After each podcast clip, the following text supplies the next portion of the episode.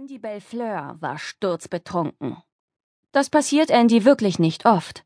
Ich muss es wissen, ich kenne die Schluckspechte von Bonton. Meine Arbeit im Lokal Sam Merlot, der ich jetzt bereits seit ein paar Jahren nachgehe, hat mich mit so gut wie allen von ihnen bekannt gemacht.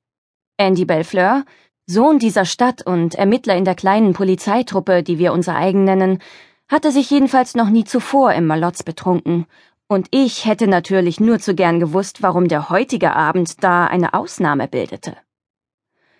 Man kann Andy und mich wahrlich nicht als enge Freunde bezeichnen. Ich konnte ihn also unmöglich direkt fragen. Aber mir stehen andere Mittel und Wege zur Verfügung, und ich beschloss, mich ihrer zu bedienen. Ich versuche wirklich, mich meiner Behinderung oder meiner Gabe, je nachdem, wie Sie es sehen wollen, nur eingeschränkt zu bedienen und mein Talent nur einzusetzen, wenn es gilt, Dinge herauszufinden, die mich oder die meinen in irgendeiner Weise betreffen könnten. Aber manchmal siegt auch ganz einfach die Neugier über alle guten Vorsätze. Ich schob also mein geistiges Visier hoch und las Andys Gedanken. Gleich darauf tat es mir auch schon leid. Andy hatte einen Mann wegen Kindesentführung verhaften müssen. Dieser Mann hatte ein zehnjähriges Mädchen aus seiner Nachbarschaft in den Wald gelockt und vergewaltigt. Das Mädchen lag im Krankenhaus und der Mann saß im Gefängnis, aber der Schaden war angerichtet und ließ sich nicht wieder gut machen.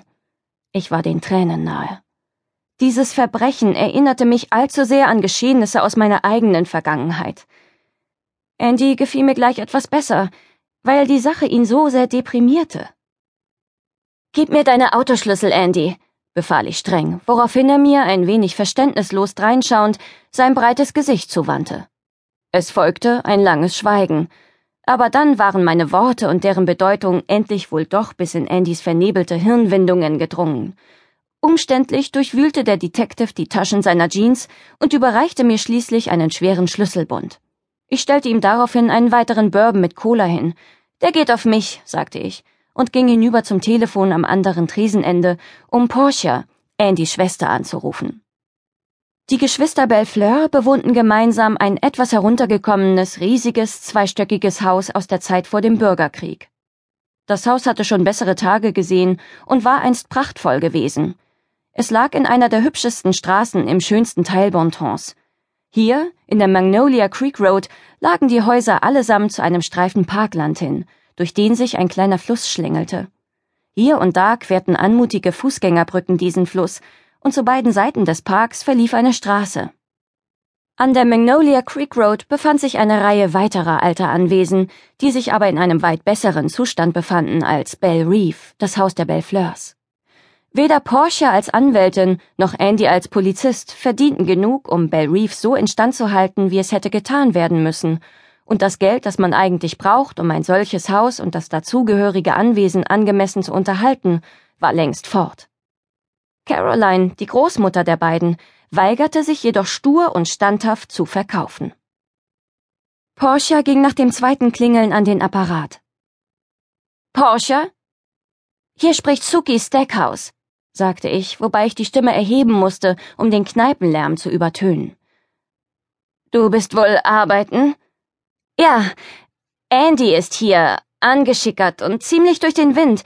Ich hab ihm die Autoschlüssel abgenommen. Kannst du ihn abholen kommen? Andy ist betrunken? Das kommt ja wirklich selten vor. Klar, ich bin in zehn Minuten da, versprach Porsche und legte auf. Suki, du bist lieb, verkündete Andy plötzlich. Die Cola-Bourbon-Mischung, die ich ihm eingeschenkt hatte, hatte er bereits ausgetrunken. Ich nahm ihm hastig das Glas weg, damit er nicht nach einem weiteren Drink fragen konnte. Vielen Dank für die Blumen, Andy, sagte ich. Du bist auch ziemlich okay. Wo ist denn der Liebste? Direkt hinter Ihnen, ertönte eine kühle Stimme, und unmittelbar hinter Andys Rücken tauchte Bill Compton auf. Über Andys Kopf hinweg, der dem Polizisten immer wieder auf die Brust zu sinken drohte, nickte ich meinem Freund zu. Bill war ungefähr einen Meter neunzig groß, mit dunkelbraunem Haar und ebensolchen Augen. Er besaß die breiten Schultern und harten, muskulösen Arme eines Mannes, der jahrelang körperliche Arbeit hat leisten müssen. Bill hatte zusammen mit seinem Vater den elterlichen Hof bewirtschaftet, nach dem Tod des Vaters dann allein, bis er Soldat geworden und in den Krieg gezogen war. In den Bürgerkrieg. Hallo, Vibi, rief Charlesy Tutens Mann Mika. Bill erhob beiläufig die Hand, um den Gruß zu erwidern, und mein Bruder Jason sagte Guten Abend, Vampir Bill, und zwar vollendet höflich und freundlich. Jason, der Bill anfangs nicht gerade mit offenen Armen in unserem kleinen Familienkreis aufgenommen hatte, hatte nunmehr in seinem Verhalten meinem Freund gegenüber eine völlig neue Seite aufgeschlagen.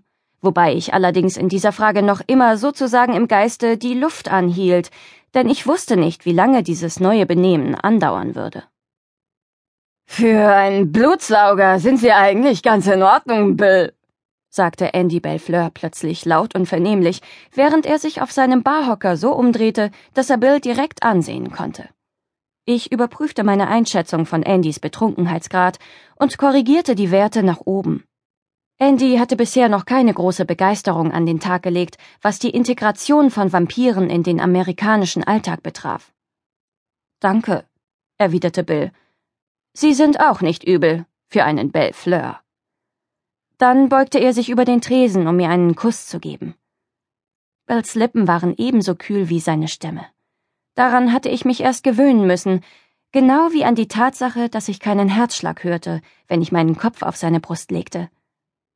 Guten Abend, Schatz, sagte Bills sanfte, leise Stimme. Ich schob ihm ein Glas mit dem synthetischen Blut zu, das die Japaner entwickelt hatten, Blutgruppe B negativ, und er leerte es in einem Zug. Dann leckte er sich die Lippen. Fast umgehend sah er etwas rosiger aus als zuvor. Wie war dein Treffen, Schatz? wollte ich wissen, denn Bill hatte den Großteil der Nacht in Shreveport verbracht. Das erzähle ich dir später. Ich hoffte inständig, Bill möge bei seiner Arbeit keine ebenso herzzerreißende Geschichte erlebt haben wie Andy. Gut, sagte ich. Ich wäre dir dankbar, wenn du Porsche helfen könntest, Andy ins Auto zu hieven, wenn sie kommt. Da ist sie ja schon. Ich wies mit dem Kinn auf die Tür. In der Regel trug Porsche die Berufskleidung ihrer Zunft. Rock, Bluse, Jackett, Nylons und Perms mit flachen Absätzen. Aber an diesem Abend hatte sie sich Jeans und ein leicht verschlissenes Sophie Newcomb T-Shirt übergezogen. Porsche war ebenso stämmig gebaut wie ihr Bruder, aber sie hatte wunderschönes, langes, dickes, kastanienbraunes Haar, das sie sorgfältig pflegte. Das einzige Anzeichen dafür, dass sie noch nicht aufgegeben hatte. Zielstrebig bahnte sie sich einen Weg durch die lärmende Menge im Lokal, ohne nach rechts oder links zu sehen. Der ist ja wirklich ziemlich hinüber, stellte sie mit einem abschätzenden Blick auf ihren Bruder fest, wobei sie sich bemühte, Bills Anwesenheit gar nicht wahrzunehmen. Mein Vampir verunsicherte sie sehr. Oft passiert das ja nicht. Aber wenn mein Bruder schon mal beschließt, sich einen hinter die Binde zu kippen, macht er keine halben Sachen. Lass Bill Andy zum Auto tragen, Porsche, schlug ich vor. Andy war größer als seine Schwester und untersetzt. Er war eindeutig zu schwer für sie. Danke, ich glaube, das schaffe ich allein, erwiderte sie fest, wobei sie Bill, der mich fragend ansah und eine Braue hochgezogen hatte, immer noch keines Blickes würdigte. Also sah ich zu, wie Porsche ihrem Bruder den Arm um die Taille legte und versuchte, den Betrunkenen vom Barhocker zu bekommen. Andy jedoch ließ sich nicht bewegen. Daraufhin sah Portia sich suchend um. Offenbar hatte sie gehofft, Sam um Hilfe bitten zu können, denn Sam wirkt zwar klein und zäh, ist aber ziemlich stark.